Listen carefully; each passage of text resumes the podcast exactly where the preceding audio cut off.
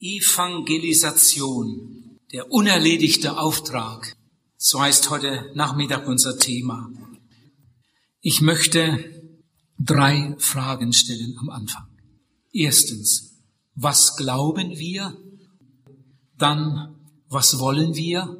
Und die dritte Frage, was erwarten wir? Erste Frage, was glauben wir? Ich hatte das vorhin in meinen Ansagen schon einmal erwähnt, schon mal eine Zahl erwähnt. Das ist die neueste Zahl. Die ist mir auch neu. Ich habe bis vor einiger Zeit immer eine andere Zahl genannt, weil ich glaubte, das sei so. Ich meinte, in Deutschland wären drei Prozent der Bürger ungefähr bekehrt und wiedergeboren und 97 Prozent nicht. Aber die Zahl stimmt nicht mehr. Nach weiteren gründlichen Untersuchungen, Befragungen, Erhebungen und so weiter ist man jetzt auf eine andere Zahl gekommen. In Deutschland sind ungefähr zwei Prozent der Bürger bekehrt und wiedergeboren und 98 Prozent sind nicht gerettet. Lieben, stellt euch das einmal vor. Wenn jetzt im nächsten Moment das Ende der Welt wäre, es gäbe keine Möglichkeit mehr, gerettet zu werden. Zwei Prozent der in Deutschland Lebenden würden zu Jesus gehen, Erben des Reiches Gottes sein. Und 98 Prozent der in Deutschland Lebenden gehen über das Gericht in die ewige Verdammnis, in die ewige Gottesferne. Das ist so schrecklich. Solche Zahlen kann man sich fast nicht anhören. Jesus ist für alle gestorben, hat sein Blut für alle gegeben. Aber die allermeisten, und diese Zahl ist ja erschreckend, sind nicht davon berührt. Viele haben das Evangelium nie richtig gehört. Viele unserer Nachbarn haben noch nie eine richtige Predigt über die Notwendigkeit von Bekehrung und Wiedergeburt gehört. Die haben das noch nie gehört. Die haben auch noch nie ein Buch oder eine Schrift darüber gelesen, in der das richtig erklärt wird. Das ist so schlimm. Meine Frage hieß, was glauben wir? Das glauben wir, dass der Weg breit ist, der zur Verdammnis führt und dass es viele sind, die darauf wandeln. Da sind wir uns einig. Und das ist so schlimm. Was wollen wir? Was planen wir? Wir möchten, dass sich das ändert. Und darum müssen wir evangelisieren. Es wird heute so viel getan. Und das ist auch fast alles richtig, was da getan wird. Es gibt Gemeinden, die haben, haben vier Bibelwochen im Jahr. Vier Bibelwochen. Eine Bibelwoche über Israel, eine Bibelwoche über Endzeit, eine Bibelwoche über irgendwelche Lehrfragen Unverlierbarkeit des Heils, ist das so oder ist das nicht so? Und dann, dann wird gestritten und getan und so weiter. Und dann noch eine Bibelwoche zu irgendeinem Thema. Und alle diese Bibelwochen, die haben auch irgendwie ihren Platz und ihren Wert. Aber es gibt Gemeinden, die haben schon fünf Jahre nicht mehr evangelisiert. Die hatten schon fünf Jahre keine Evangelisation mehr. Ja, wie sollen denn die Menschen da draußen das gerettet werden, wenn man ihnen nicht einmal diese Möglichkeit gibt? Nun, wir können es Ihnen auch sagen im persönlichen Gespräch, Ihnen ein Traktat oder eine Kassette geben, aber weithin geschieht das ja nicht einmal. Als wir bei uns in unserem Ort evangelisiert haben, mit dem Zelt, wir haben so ein großes Zelt aufgebaut, dass die Leute gesagt haben, was soll denn das? Was ist denn das doch, so ein Riesenzelt? Und die Gemeinde ist doch gar nicht so groß. Und ich habe immer darauf gedrängt, ein richtig großes Zelt, das muss auffallen. Und dann haben wir eine Werbung gemacht, es gab fast keinen Baum, an dem kein Plakat war. Die Dörfer, die waren alle bunt. Wir bekamen sogar Probleme mit der Polizei und mit dem Ordnungsamt und so weiter. Aber die Leute hatten es erstmal alle gesehen und wir haben uns dann entschuldigt und dann haben wir das wieder ein bisschen verändert. Aber es gab keinen Menschen in der ganzen Gegend, der nicht von dieser Evangelisation wusste. Und dann während der Evangelisation immer wieder einen Brief geschrieben an alle Haushaltungen, in Verbindung mit einer Jugendfreizeit war uns das möglich, dass diese Briefe verteilt werden konnten in jeder Haushaltung. Jeder wusste es und die Leute kamen und da haben sich Leute bekehrt, Handwerker, Ehepaare, ganze Familien und so weiter und so weiter. Die Evangelisation war wochenlang das Gespräch. Auch in der Zeitung. Jeden Tag Balkeninserat, jeden Tag Leserbriefe dafür und dagegen und so weiter. Und Gott hat das irgendwie bestätigt. Evangelisation, der unerledigte Auftrag. Was wollen wir? Was planen wir? Ihr geht wieder zurück in eure Gemeinde und habe da nicht so einen riesen Einfluss. Aber wenn eine Frau nur alle Vierteljahr dem Prediger mal wieder sagt, Bruder, wann machen wir denn mal wieder eine richtige Evangelisation? Jetzt hatten wir schon drei Jahre keine mehr. Wann machen wir mal wieder eine richtige evangelistische Veranstaltung? Das könnte etwas in Bewegung bringen. Wir möchten, dass noch viel, viel mehr Menschen Jesus finden. Die dritte Frage, was erwarten wir? Ich weiß nicht, wie es den anderen geht. Also ich wünschte so sehr, dass viel mehr Verlorene gerettet würden, dass viel mehr unsichere Leute endlich Heilsgewissheit bekommen und dass Rückfällige wieder zurückkommen und ihr Leben ganz neu Jesus übergeben. Jetzt habe ich drei ganz, ganz wichtige Punkte. Ähm, ich hoffe, dass ich das so sagen kann, dass, dass ihr das gut versteht, wie ich es meine und dass es mitgeht. Ich wünschte jetzt auch die ganze Gemeinde wäre komplett hier. Aber vielleicht hören Sie es später von der CD, könnte ja sein. Ich möchte drei ganz wichtige Punkte nennen für die, denen Evangelisation auch ein Herzensanliegen ist. Es gibt drei ganz wichtige Voraussetzungen, die müssen wir erfüllen, wenn die Evangelisation kein Flop sein soll. Man kann auch evangelisieren und einen Haufen Geld ausgeben und ein halbes Jahr oder ein ganzes Jahr vorbereiten und noch so viele Lieder üben und Musikstücke und Pantomime und, und, und, und, und. Und am Ende kommt nicht viel dabei heraus. Die Evangelisation ist zu Ende und am Sonntag danach sieht es in der Gemeinde genauso aus wie vorher. Ihr Lieben, wenn eine Evangelisation zu Ende ist und der nächste Sonntag Gottesdienst kommt und wenn an dem nächsten Sonntag Gottesdienst nicht Menschen da sitzen, die vorher nicht da waren, dann müssen wir uns fragen, wofür wir eigentlich evangelisiert haben. Warum wir uns so abgequält und so viel Geld ausgegeben haben, wenn am Ende doch nichts da äh, sichtbar geworden ist. Die Evangelisation muss eine Veränderung in ein Dorf bringen, in eine Stadt und auch das Gemeindebild verändern. Am Sonntag nach der Evangelisation müssen Leute da sitzen, die vorher nicht da waren. Voraussetzungen, Drei ganz wichtige Voraussetzungen für eine gesegnete Evangelisation. Eine Grundvoraussetzung ist das geordnete Leben der Gemeindeglieder. Und dann im zweiten Punkt komme ich nochmal kurz auf das Gebet zu sprechen und dann auf die Mitarbeit. Aber eine Grundvoraussetzung ist das geordnete Leben der Gemeindeglieder. Sonst können wir uns abmühen und viel Geld ausgeben und den besten Evangelisten einfliegen und alles Mögliche machen und am Ende kommt doch nicht viel dabei heraus. Ich möchte mit einem einfachen Bild mal etwas erklären. Da ist eine Reisegruppe in Norddeutschland. Sie fahren mit dem Bus zur Nordsee und dann steigen sie auf eine Fähre oder ein Schiff und, und machen eine Mini-Kreuzfahrt. Sie legen auch irgendwo an einer Insel an und verbringen da den Nachmittag. Und auf dieser Fahrt mit dem Schiff kommen sie an einer Stelle vorbei, an einem Leuchtturm.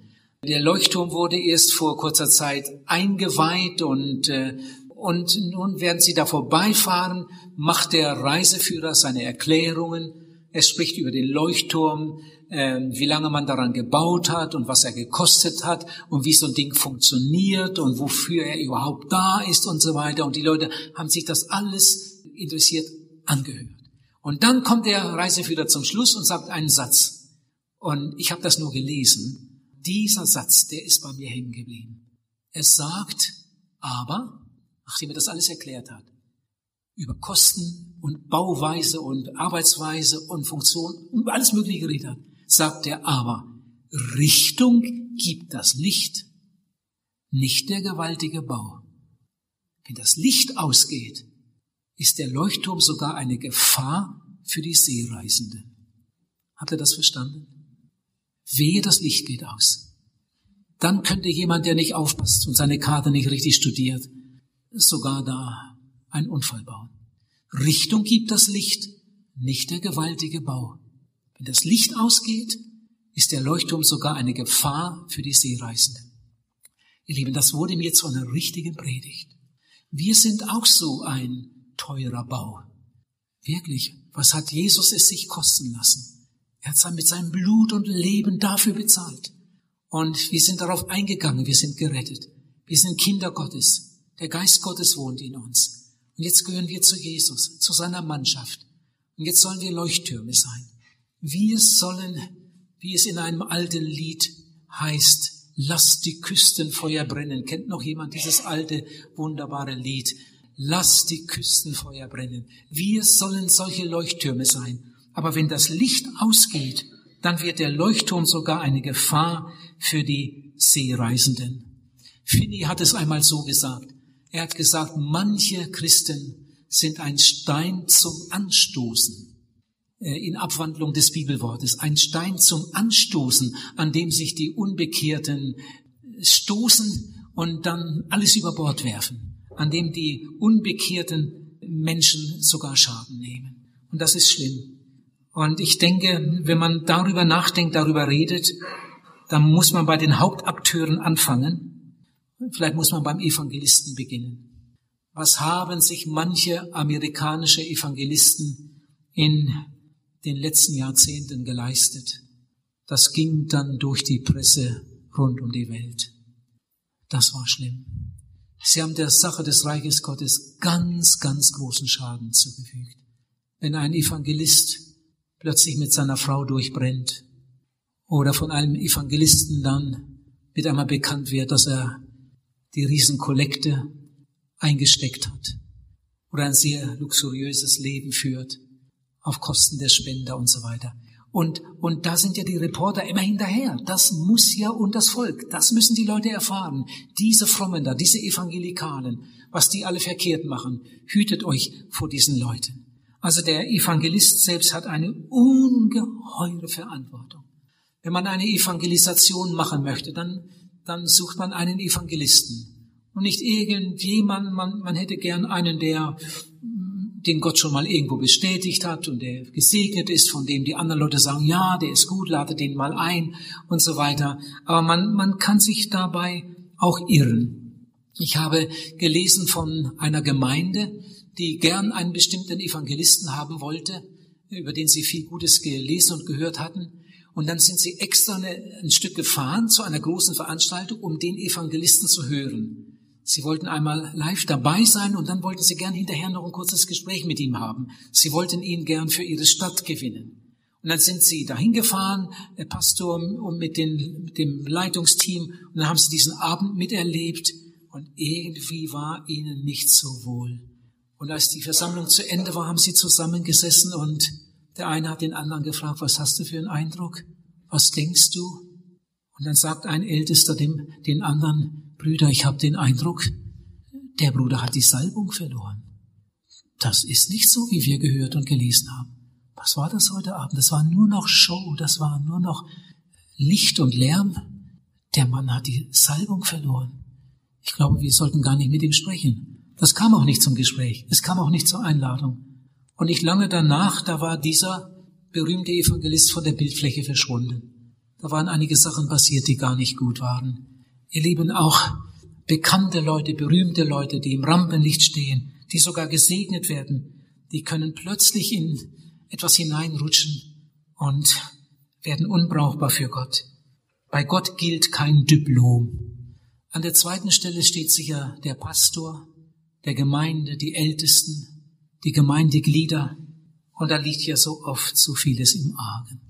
Da war ich in einer Schweiz, in der Schweiz in einer Evangelisation. Ich sollte unbedingt zu einem Ältesten zum Abendessen kommen. Das mache ich normalerweise nicht, weil ich überhaupt kein Abendbrot esse. Ich esse nur Frühstück und Mittag und dann ist fertig. Seitdem ich evangelisiere, ist das bei mir so. Ich esse nur Frühstück und Mittag und am Nachmittag einen Apfel und dann ist fertig. Und am anderen Morgen habe ich wieder richtig Hunger. Dann esse ich wieder Frühstück und Mittag und am Nachmittag einen Apfel. Den, den späten Nachmittag, den brauche ich einfach für mich allein zum Nachdenken und zum Beten. Aber der Älteste hat mich so bearbeitet, ich sollte zum Abendessen kommen. Da habe ich ja gesagt. Er hatte nämlich einen wichtigen Dienst für mich. Seine Tochter, seine erwachsene Tochter, die machte ihm so Kummer, die kam nicht mehr in die Gemeinde und, und der hatte so vieles auszusetzen und mit der sollte ich ein paar Worte reden. Das ist gar nicht so einfach, so auf Befehl. Aber nun kam ich dorthin zum Abendessen und die hatten das so geschickt angestellt. Da war der Tisch, der Tisch stand an einer Wand. Und hier stand eine Bank, so eine, keine Eckbank, weil sie nicht um die Ecke ging, aber so eine Bank. Äh, und, und hier war die Wand. Da saß die Tochter und ich saß davor. Die konnte ja nicht raus, ich saß da davor. Und gegenüber saßen die Eltern. So, und dann haben wir Abendbrot gegessen und die Eltern waren ziemlich schnell fertig.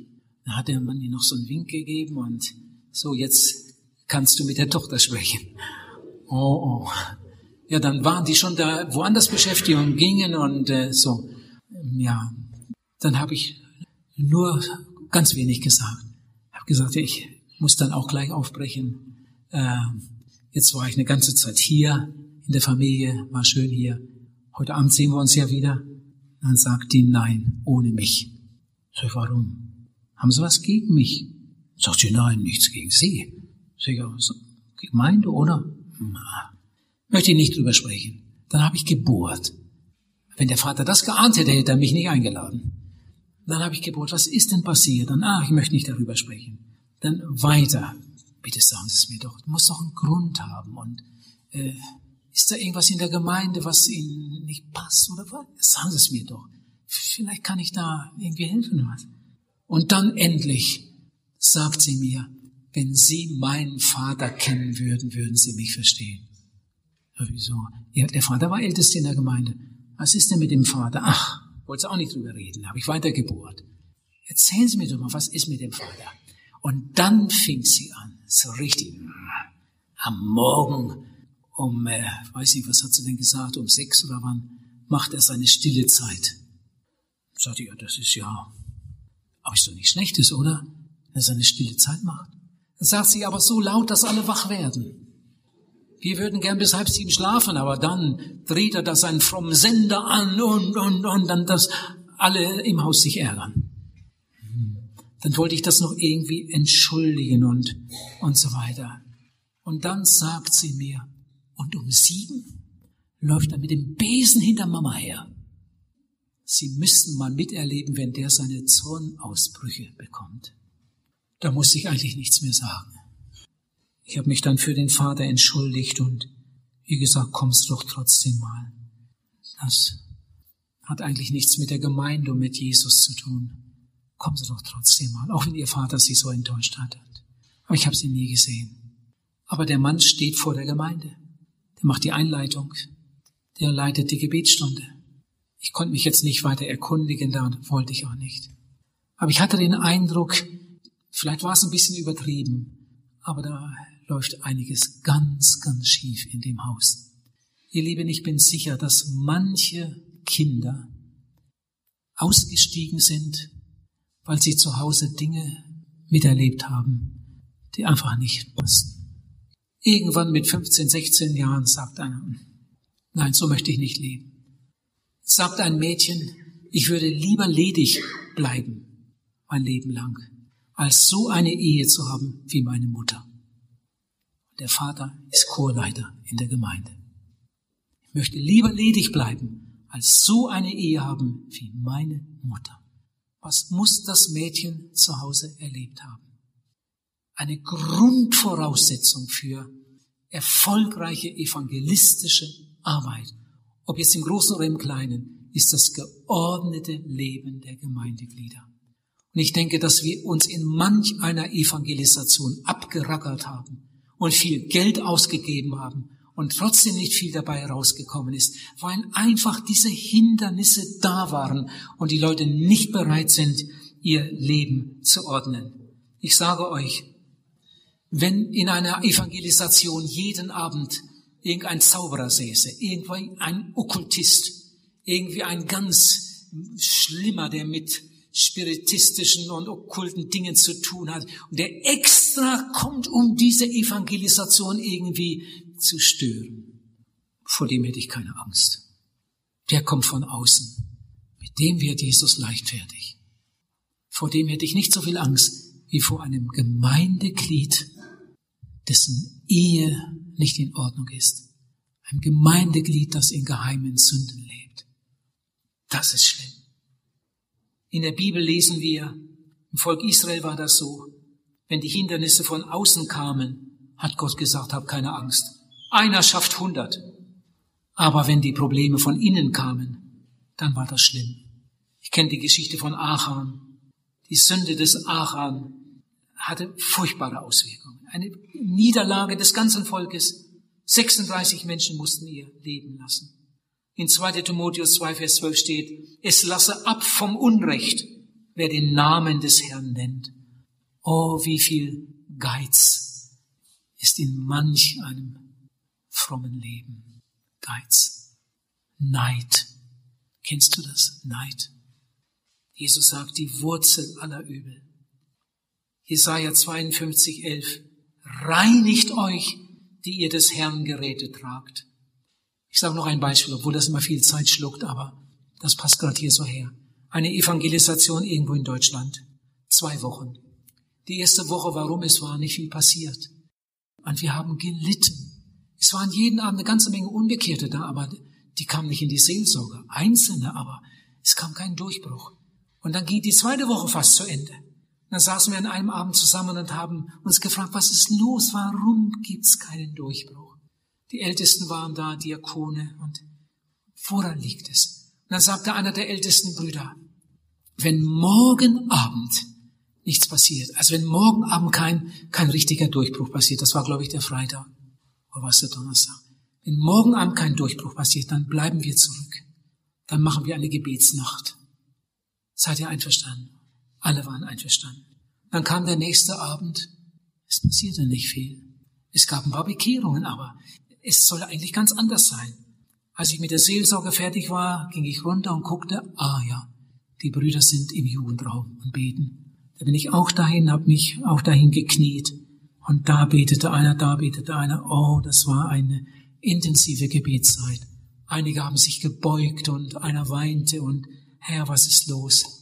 Mit einmal merke ich, dass jemand aufsteht. Dann habe ich gedacht, nun, vielleicht hat er Frühschicht. Es war so gegen zwei Uhr am Morgen, vielleicht muss er zur Arbeit. Einer ging raus. Dann ging noch einer raus.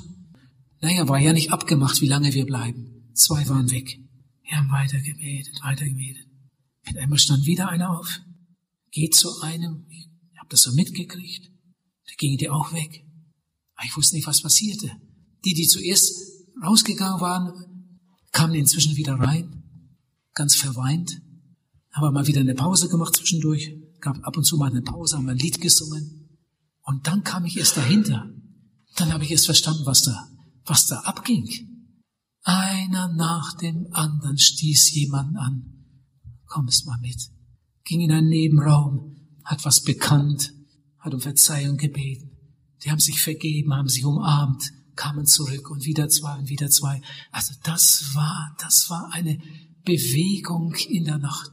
Hinterher haben sie dann auch offen darüber geredet. Endlich, endlich ist das mal raus. Endlich. Und dann kam der nächste Abend.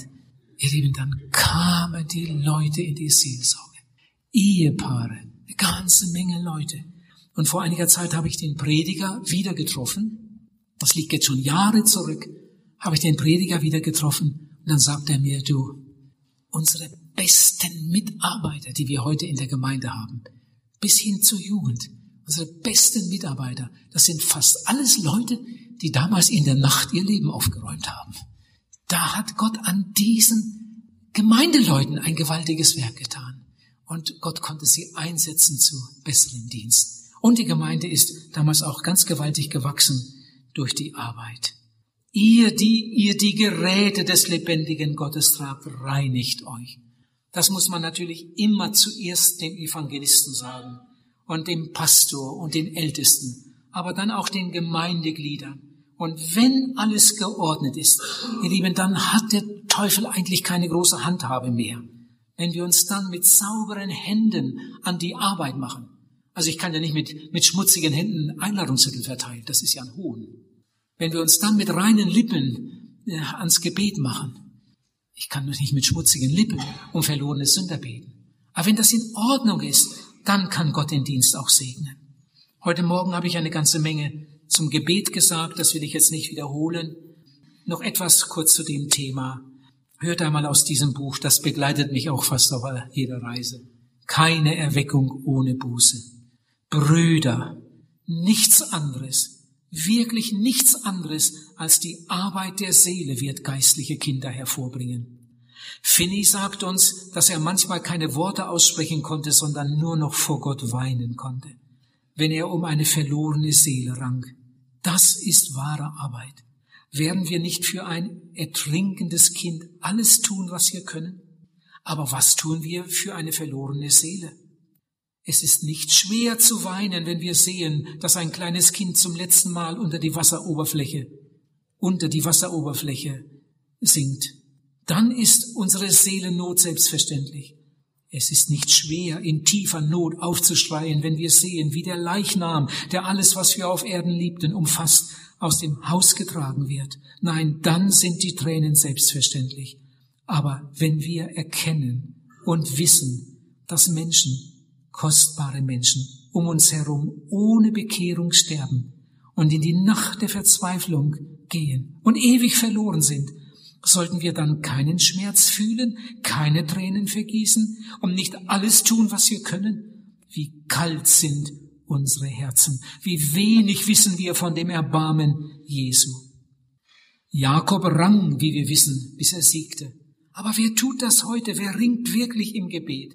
Wie viele sogar unserer gefördertsten christlichen Persönlichkeiten begnügen sich damit, täglich eine halbe Stunde auf den Knien zuzubringen.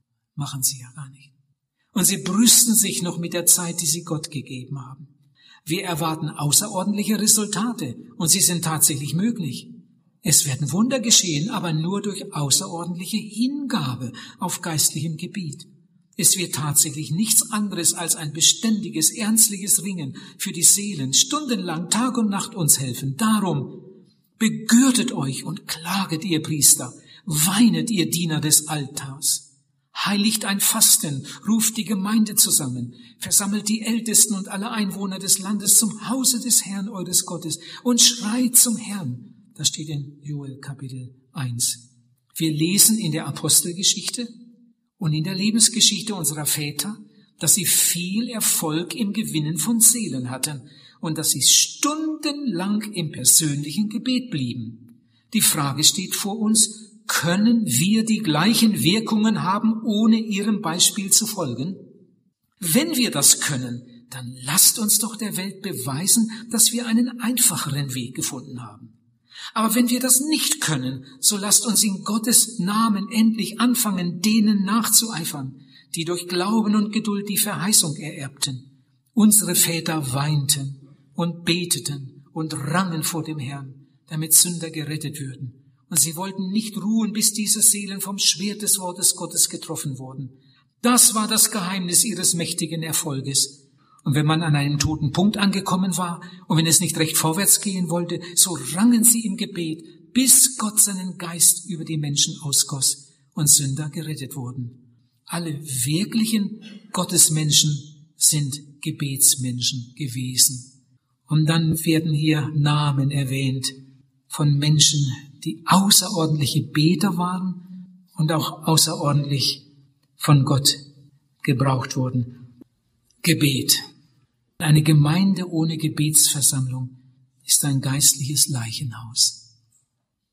Ein Gemeindeglied ohne Gebetsgemeinschaft ist ein Totengräber seiner Gemeinde oder seiner Gruppe. Gott sucht Beter. Wenn ihr betet, wie wäre das, wenn ihr mal so einen Zettel in eure Bibel hineinlegen würdet, einfach so ein Stück Papier, würdet da oben mal einen Namen hinschreiben von einer Person, die ihr besonders liebt, die noch nicht gerettet ist, die ihr so gern für Jesus gewinnen möchtet. Und für diese Person betest du jeden Tag. Vielleicht kommt bald noch ein zweiter Name dazu. Vielleicht werden bald fünf Namen da draufstehen oder sieben. Muss nicht Seiten vollschreiben, das, das kann man nicht bewältigen. Aber so einige Namen und diese Namen bringst du jeden Tag dem Herrn Jesus. Bald wird er dir etwas zeigen. Du solltest ihm mal eine CD schicken, eine ganz bestimmte. Oder du solltest ihm mal einen Einladungszettel schicken, weil da in der Stadt gerade etwas Besonderes ist. Gott wird dich dann irgendwie führen. Auf alle Fälle, du betest, du betest konkret. Wenn wir beten, also ich halte gar nichts davon, wenn jemand sagt, oh Heiland, bitte rette viele Menschen, rette die ganze Stadt. So beten Menschen, die sonst nicht beten. Aber richtige Beter die wissen, um was sie beten wollen. Richtige Beter beten konkret. Die beten für eine bestimmte Person. Sie sagen den Namen. Herr Jesus, ich bringe dir jetzt wieder diesen Peter.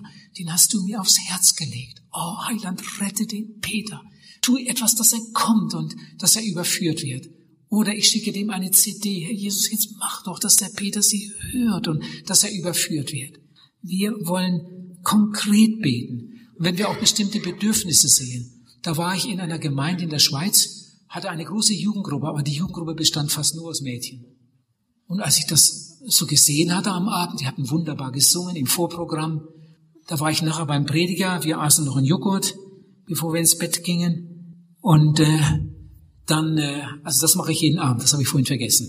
Bevor ich ins Bett gehe, einen Joghurt. Dann stimmt die Welt.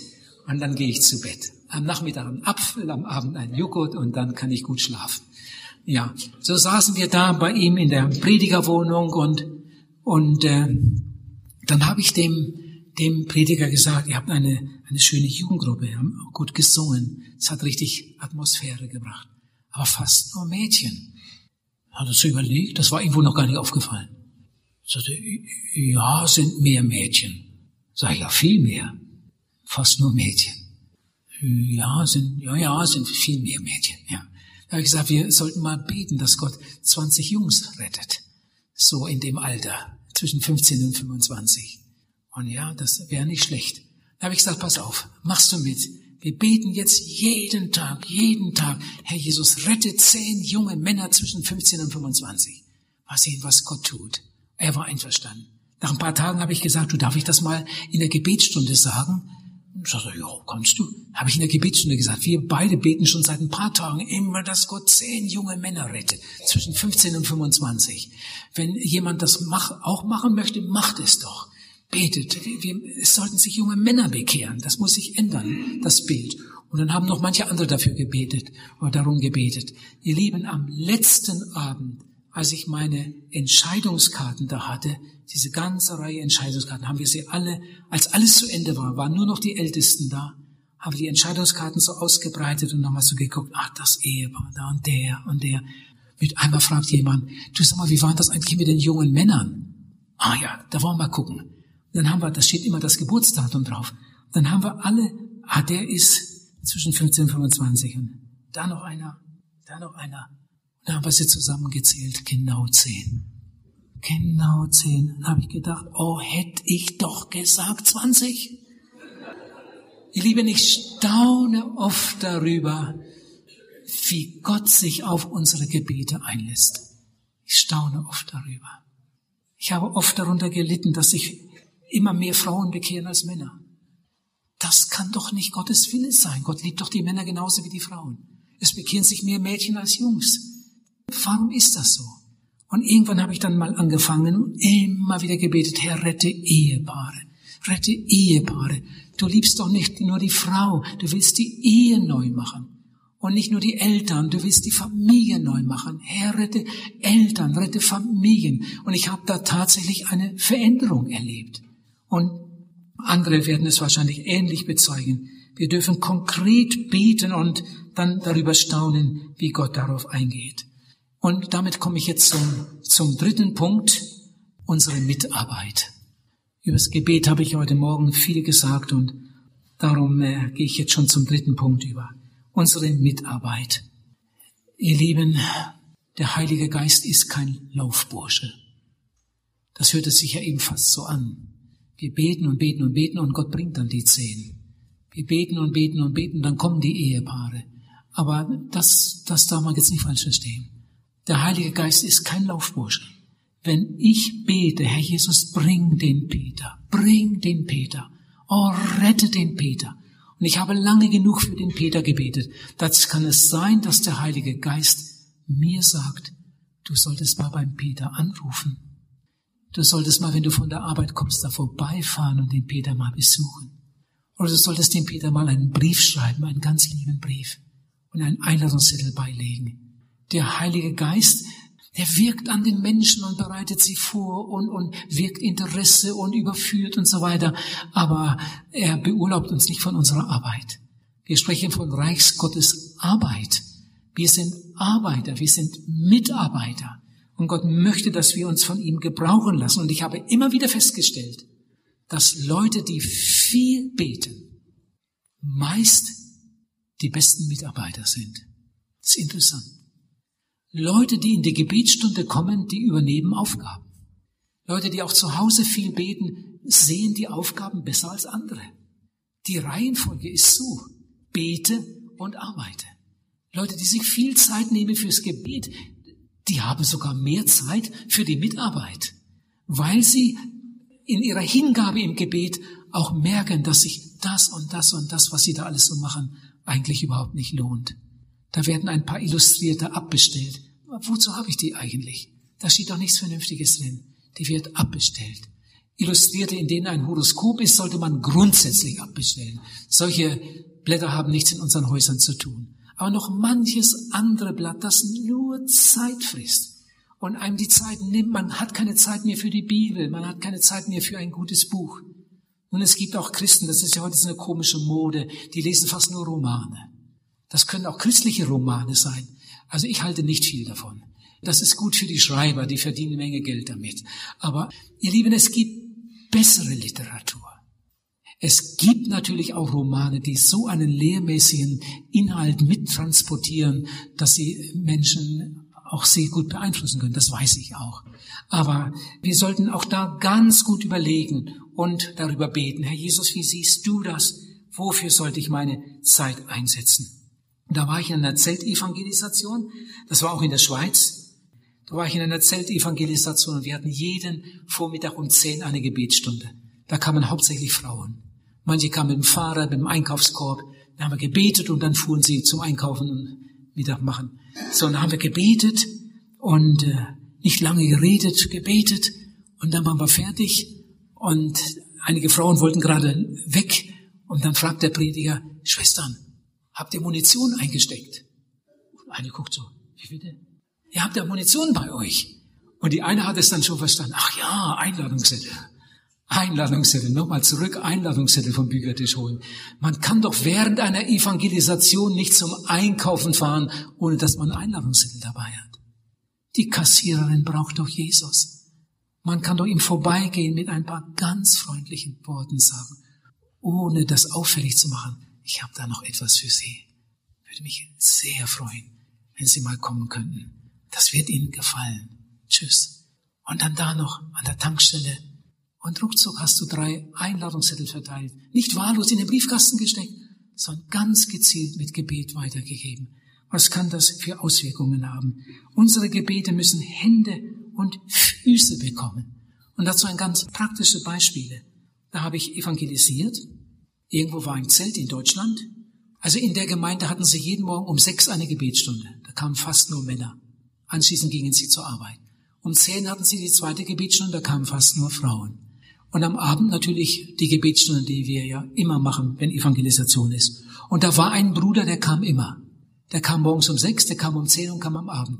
Da habe ich so bei mir gedacht, der ist bestimmt selbstständig, der kann sich das einteilen, der kommt einfach so oft er will. Die Firma geht trotzdem. Ne? ein Selbstständiger kann das ja machen. Aber nach einigen Tagen habe ich dann erfahren, das ist ein ganz gewöhnlicher Angestellter, der hat sich Urlaub genommen. Der hat sich extra Urlaub genommen für die Evangelisation.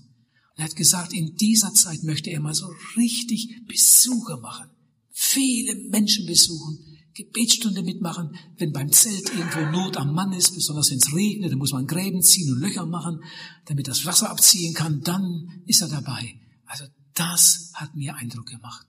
War ich woanders in einer Evangelisation, da waren zwei Brüder, die waren auch immer um zehn in der Gebetsstunde, die waren aber noch im Berufsleben, in den besten Jahren. Und da habe ich gehört, die beiden Brüder gehören zur Gemeindeleitung. Sie haben sich extra Urlaub genommen für diese Zeit der Evangelisation und wollen in dieser Zeit mal, soweit sie kommen, so viele Gemeindeglieder wie möglich zu Hause besuchen. Die Arbeit muss ja nicht der Pastor allein machen. Da wollten sie sich mal mit einbringen und haben mitgearbeitet. Das hat mir gefallen. Ich hatte eine Evangelisation in Hamburg. Oh, das war schön. Ich erfuhr, dass eine ganze Reihe Gemeindeglieder sich Urlaub genommen hatten. Naja, wenn man sechs Wochen Urlaub hat, warum soll man sich dann nicht auch mal Urlaub nehmen für eine Evangelisation? Sie hatten sich Urlaub genommen extra für diese Zeit der Evangelisation. Und sie kamen jeden Morgen im Gemeindehaus zusammen. Da waren ein paar, die haben Frühstück vorbereitet. Und dann kamen die anderen und haben sie zusammen gefrühstückt und, und hatten es schön. Und dann haben sie eine Andacht gemacht. Und dann haben sie zusammen gebetet eine ganze Zeit. Und dann gingen sie mit ihren Liederheften und Gitarren in die Fußgängerzone und haben eingeladen. Oh, das hat mir gefallen.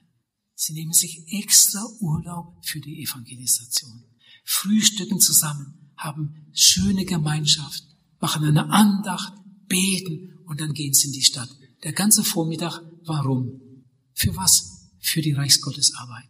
An einem Abend kam ein Schwarzer zu mir in die Seelsorge, der konnte einigermaßen Deutsch, war schon länger in Deutschland und ich hatte ihn schon in der Versammlung gesehen. Nun kam er zu mir in die Seelsorge und wollte sich bekehren. Und er kam aus Afrika. Wir saßen zusammen und bei der Gelegenheit habe ich auch gefragt, durch wen, durch was sind Sie hierher gekommen? Dann hat er gesagt, ja, äh, durch die Leute da auf der Straße. Äh, die haben da gesungen auf der Straße und Zettel verteilt und dann hat er sich mit einem unterhalten und er hat ihn dann so freundlich eingeladen und ihm das alles erklärt, wo das ist und dann ist er gekommen. Und das hat ihm so gefallen, ist er wiedergekommen, ist wiedergekommen. Dann hat er sich bekehrt. Und am nächsten Abend sah ich ihn da wieder. Also dieser Afrikaner hätte Jesus wahrscheinlich nie gefunden, wenn nicht diese Gruppe da diesen Dienst auf der Straße getan hätte. Lieben, jetzt müsst ihr euch nicht noch schnell Urlaub nehmen und, und das machen. Ich wollte euch nur zeigen, was es alles so für Möglichkeiten gibt, um mitzuarbeiten. Evangelisation, also ich glaube, man kann das so sagen, das A und O einer, einer guten Evangelisation oder das Geheimnis einer guten Evangelisation besteht aus drei Elementen. Erstens, habt ihr es noch im Kopf? Das geordnete Leben der Gemeindeglieder. Zweitens, das Gebet, das ernsthafte, anhaltende Gebet mit reinen Lippen. Und an der dritten Stelle harte Arbeit. Harte Arbeit. Das ist höhere Mathematik. Das ist göttliche Mathematik. Man könnte sagen, geordnetes Leben plus Gebet plus Mitarbeit ist Frucht. Geordnetes Leben plus Gebet plus Mitarbeit ist Frucht. Das war immer so und das ist auch heute noch so. Ernst Vater, den manche von euch vielleicht persönlich erlebt haben. Ernst Vater, er war damals Vorsitzender der Arbeitsgemeinschaft evangelikaler Missionen. Er hat mal in einem Vortrag gesagt, viele Christen brauchen heute keinen besonderen Ruf zum Dienst mehr, sondern einen Tritt in den Hintern. Also ich möchte fast sagen, einen ganz kräftigen, sonst wirkt das nicht. Viele Christen brauchen heute keinen besonderen Ruf zum Dienst mehr, sondern einen Tritt in den Hintern. Sie wissen genau, was sie tun sollten, aber sie sind zu bequem. Ich glaube, alles, was ich heute Nachmittag hier gesagt habe, das wusstet ihr schon, oder? Habt ihr überhaupt nichts Neues gesagt? Wir können uns das noch ein paar Mal anhören und es ist schlimm, bei den meisten ändert sich trotzdem nichts. Was wir alles wissen, oh, wenn wir nur einen Teil davon, was wir wissen, tun würden, würde sich manches ändern. Gott sucht keine Schwärmer. Gott sucht keine Fantasten, die alles im Kopf haben und die Hände in der Tasche. Gott sucht Menschen, die sich mit einer glühenden Retterliebe verwenden für seine heiligen Interessen. Einige von euch wissen das vielleicht. Ich bin in zweiter Ehe verheiratet. Äh, meine erste Frau ist 1992 gestorben. Und dann war ich eine Zeit lang allein und dann habe ich wieder geheiratet. Äh, meine zweite Frau, Johanna, die ich heute Morgen schon erwähnte, von der ich Grüße für euch hatte, ist Schweizerin als wir uns damals kennenlernten und ich dann auch ihre Familie kennenlernen sollte und ja, ist ja so. Da erfuhr ich von Johanna, dass sie sich bekehrt hatte mit 20, ihr Bruder auch, der andere Bruder nicht, die Eltern und die ganze Verwandtschaft auch nicht, sondern dass ihre Eltern und die ganze Verwandtschaft furchtbar ablehnend waren, auch ihr Bruder bis zu dem Zeitpunkt. Oh, als ich das alles hörte, das hat mir schon wehgetan. Ein Bruder bekehrt und alle anderen nicht. Und dann habe ich gesagt, oh, jetzt müssen wir aber beten für deine Eltern, dass sie Jesus finden. Und sie hat gesagt, du, ich habe damit aufgehört. Ich habe jahrelang gebetet, eine Zeit lang jeden Tag. Und die sind so ablehnend, so verstockt und, und, und, und, und. Und irgendwie hatte ich den Eindruck, dass das nützt alles nichts, die wollen einfach nicht. Und irgendwie ist das dann so untergegangen. Ich bete kaum noch dafür. Da habe ich gesagt, du, aber jetzt sind wir zu zweit. Wenn wir jetzt zu zweit beten und das jetzt mal jeden Tag machen, jeden Morgen, jeden Morgen, jeden Morgen. Sie war einverstanden, ja, das machen wir. Und dann haben wir gebetet. Oh, dann haben wir gebetet für ihre Eltern. Und dann hat Johanna ihnen mal am Telefon gesagt, äh, ihr müsst doch auch mal sehen, wo wir wohnen, wie wir hier wohnen und kommt doch mal zu uns und am besten würde uns das dann von da bis da passen und sie waren einverstanden. Dann kam sie aus der Schweiz, sie waren ja schon etwas älter, da fuhr noch Auto, dann kam sie mit dem, Schweiz, mit dem Auto zu uns nach Norddeutschland und wir hatten gerade Evangelisation. Das war natürlich so geplant. Und dann hat Johanna gesagt, aber heute Abend kommt ihr doch mit. Und äh, oh, hat die Mama gesagt, wir sind so müde von der langen Fahrt, da schlafen wir ein. Johanna hat gesagt, nein, bei Willem schläft keiner ein. Bitte kommt mit. Und, und die kamen auch mit, kamen beide mit. Und die saßen, die haben zugehört. Ich hatte extra das Thema gewechselt, um, um das Richtige für die beiden zu haben. Und äh, ja, und die Versammlung ging zu Ende und dann gingen sie zu Johanna und sagten, morgen Abend kommen wir wieder mit. Von sich aus. Am anderen Abend waren sie wieder da und am dritten Abend kam der Vater in die Seelsorge und bekehrt sich. Und am anderen Morgen, sie wohnten ja bei uns, beim Frühstück sagt die Mama, Willem, hättest du auch mal Zeit für mich? Und dann hat sich die Mama auch bekehrt. Wenn wir sie heute besuchen in der Schweiz und dann nach dem Frühstück die Bibel nehmen und dann lese ich einen Abschnitt und sage etwas darüber. Und jetzt wollen wir doch zusammen beten. Und dann höre ich den Vater beten und die Mutter beten und Johanna betet und ich bete und wir beten äh, für andere Menschen.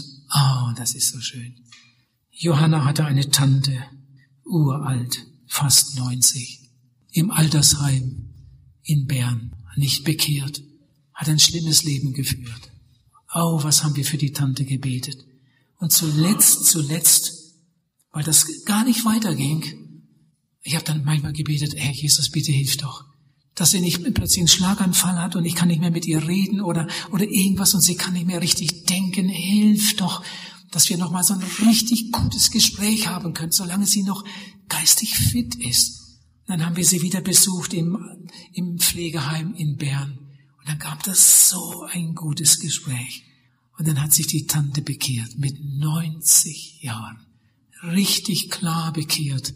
Und wenn so eine Frau dann sagt, Herr Jesus, ich danke dir, dass du mir alle meine Sünden vergeben hast und dass ich jetzt ein Kind Gottes bin. Ich danke dir für diesen Tag. Das geht einem dann aber durch. Ihr Lieben, wir haben auch noch Verwandte, die nicht bekehrt sind. Das muss ich natürlich auch sagen. Wir können mit unseren Gebeten die Menschen nicht zwingen und auch den Geist Gottes nicht zwingen. Aber je mehr wir beten, umso mehr wird der Geist Gottes arbeiten und es wird vorangehen und wir werden Wunder erleben. Und ich möchte euch Mut machen. Macht euch diese Liste. Schreibt Namen auf von Menschen, die ihr besonders lieb habt. Und betet immer wieder, immer wieder, immer wieder für sie.